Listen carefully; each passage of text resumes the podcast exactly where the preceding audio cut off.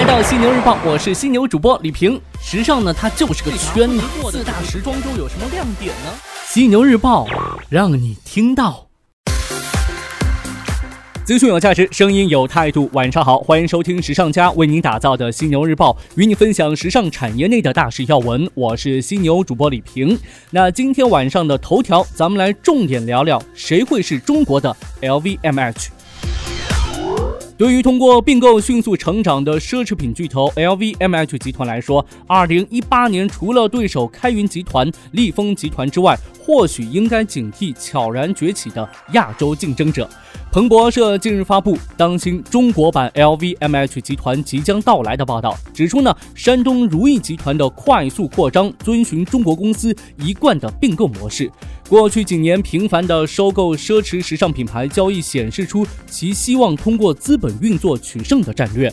根据德勤发布的二零一七年全球奢侈品百强榜单当中呢，山东如意集团在二零一一年、二零一七年收购的法国轻奢集团 S MCP、日本服饰公司 Reno 分别位列五十一位、五十八位。根据统计，二零一六年二者合并营业额超过九十二点三五亿人民币。如意集团也是该榜单上唯一通过控股进入服饰类奢侈品百强的公司。成立于二零零一年的如意集团，前身是山东济宁毛纺织厂，那目前呢是全球最大的毛纺产业集团。根据公开资料，目前大股东为董事长邱亚夫，其持股为百分之五十一。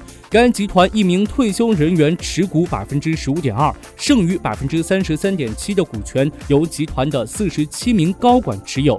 与奢侈品制造起家的 LVMH 集团不同，如意集团位于服装纺织行业产业链上游，主要拥有毛纺服装产业链和棉纺印染产业链，从原料、纱线、染色、面料到织造。缝制生产等一整条产业链是中国制造的典型代表。在中国服饰公司全球化的道路上，如意集团选择了进军奢侈品领域。从规模来看的话，该集团呢已经是全球收入排名前二十的时尚奢侈品集团。前段时间呢还跟您聊过，这个山东如意集团打算收购瑞士奢侈品牌巴利，而它的收购肯定不会止步于此。山东如意会否成为中国版的 LVMH 呢？或许他只想成为中国的山东如意吧。来看到安奈儿，去年六月一号登陆深圳证券交易所的 A 股童装第一股深圳市安奈儿股份有限公司日前披露业绩预告，预计公司二零一七年全年净利润为六千三百二十九点三九万元至七千九百一十一点七四万元，同比最大下滑百分之二十。主营业务收入则预计同比增长百分之十二点一至十点二九亿元，其中呢，线上渠道业务收入同比大涨百分之三十五点四至三点零二亿元，线下直营渠道业务收入则同比增长百分之六点七七至五点七六亿元，线下加盟渠道业务收入则预计下跌百分之二点九四至一点五亿元。线下方面，截至二零一七年十一月份，安奈儿店铺的数量是超过了一千四百二十家，直营占比约三分之二，加盟占比约三分之一。其中呢，直营购物中心店超过一百六十家。安奈尔证券事务代表蒋春透露啊，这个未来公司呢还将会进一步的调整店铺结构，积极拓展购物中心店，目标每年增加五十至八十家购物中心店，关闭经营业绩不理想的百货门店。公司百分之七十的门店在一二线城市，百分之三十在三四线城市。童装市场，你别看这个小孩子穿的衣服，去年呢有专家就预估，今年咱们中国童装市场规模将达到一千七百亿，这么大的蛋糕摆在那儿，安奈儿还会无动于衷吗？当然不会。国外品牌，我们先来看到这个 Zara。Zara 这边呢，为了缓解店铺的拥挤状况，Zara 要在伦敦的 Westfield Stratford 商店里头开设一家只能在线购买的快闪店。据了解呢，这家店铺约两百平米，提供一系列男装和女装，但只能在线购买。店内的工作人员呢，将随身携带平板电脑，帮助客户下单。所有当天下午两点前生成的订单呢，都会在第二天下午晚上交付。店中创新的蓝蓝牙操作支付系统也可以让支付更加的快捷。同时呢，它提供退换货的服务。该门店还融入了其他创新的元素，店内里头设有一个弹出式的智能试衣镜。当顾客使用 RFID 技术扫描商品的时候呢，镜子会为顾客提供服装搭配的建议。这一家零食商店呢，一直会持续到五月份，也就是 Zara 在 Westfield London 的现有店铺翻新和扩建完成的时候。根据介绍啊，这个翻新之后的旗舰店规模将扩大一倍，达到四千五百平方米。这种只能在线购买的实体店，坦白说，对我是没有任何吸引力的，因为我就是那种看上眼了就立马买走，恨不得直接穿走，所以还要等上一天，等不了啊。您呢？喜欢 Zara 提供的如此购物体验吗？来关注到亚马逊最近的一项措施，有报道显示，美国电商巨头亚马逊将向服装与配饰的卖家收取更多的平台费用。这意味着未来亚马逊将获得更大比例的第三方销售分成。研究公司集讯的数据显示，服装类别是亚马逊平台目前平台费用的最大来源。虽然本次变化仅仅是提升了服装和配饰的平台收费比例，但这可能意味着亚马逊的业务发展方式出现了变化。鉴于亚马逊对第三方卖家的依赖性很高，增加平台费用并不是一个正常的举动。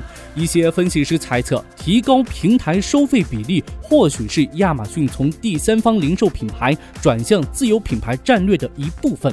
二零一六年以来呢，这家电子商务巨头已经推出了一系列不同子类别的自有品牌服饰和配饰品牌。因此呢，这一变化要么是亚马逊想要进一步的强化自有品牌的表现，要么是亚马逊有足够的信心，认为第三方零售商在平台费用增加的情况下也不会离开。二零一三年。二零一七年第三季度，亚马逊的服装业务总销量同比增长百分之三十二，远远高于美国服装市场的增速。这羊毛出在羊身上，亚马逊这么一折腾，最后买单的还不是咱们消费者吗？唉。最后，我们来说一说这个动物皮草和人造皮草哪个更环保？消费者环保和动物福利意识的增长，促使一众时尚品牌对外宣布不再使用动物皮草。国际裘皮协会在日前推出的一个语出惊人的新视频当中啊，试图改变人们对动物皮草不环保的印象。国际裘皮协会在视频当中强调呢。动物皮草其实比人造皮草更加可持续发展，也更为环保。而原料是石油化学材料的人造皮草，在生产过程当中会造成大量的污染，其实呢，并非长久之选。此举呢，引来了美国善待动物组织 PETA 的反驳。该组织高级副总裁 Dan Matthews 声称呢，制革厂使用多种化学品，然后要处理所有的化学废料，这就是为什么制革厂一般都开在经济欠发达地区。因为那里的人不在乎环境，这些位于印度、中国的工厂没有那么严格的条例法规，因为化学废料的不恰当处理或直接排放导致了严重的水污染。他指出呢，如果使用的面料是合成纤维或者是非动物皮肤，就无需使用化学药品了。PTA 计划在纽约时装周期间推出大型广告抗议活动，那这个活动呢，已经是获得众多名人的支持。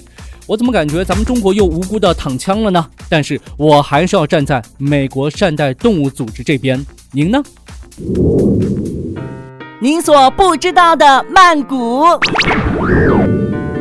你知道吗？曼谷的全程念完竟要十五秒左右，被吉尼斯列为世界上最长的地名。除了地名最长，整个曼谷市拥有近四千家商场，这个数量级已经超过众多国际一线城市。如此庞大的体量，自然吸引着全球顶级品牌的争相入驻。因此呢，它也有着世界十大时尚购物圣地的美誉，也是世界闻名的购物之都。曼谷就是这样一个兼具旅游胜地和购物胜地两个名号的城市。当然，曼谷还有一项傲人的排名，那就是全球最佳夜市生活城市排名第一。曼谷有着很多独特的东西，从五星级酒店顶层的别致屋顶酒吧，到现场音乐、河流巡游和晚宴，曼谷有很多东西会让你沉迷其中。更多曼谷的新商业新发现，时尚家期待与您共同挖掘。好的，今天晚上呢，咱们就聊这么多，早点休息吧，明天早上我们再会。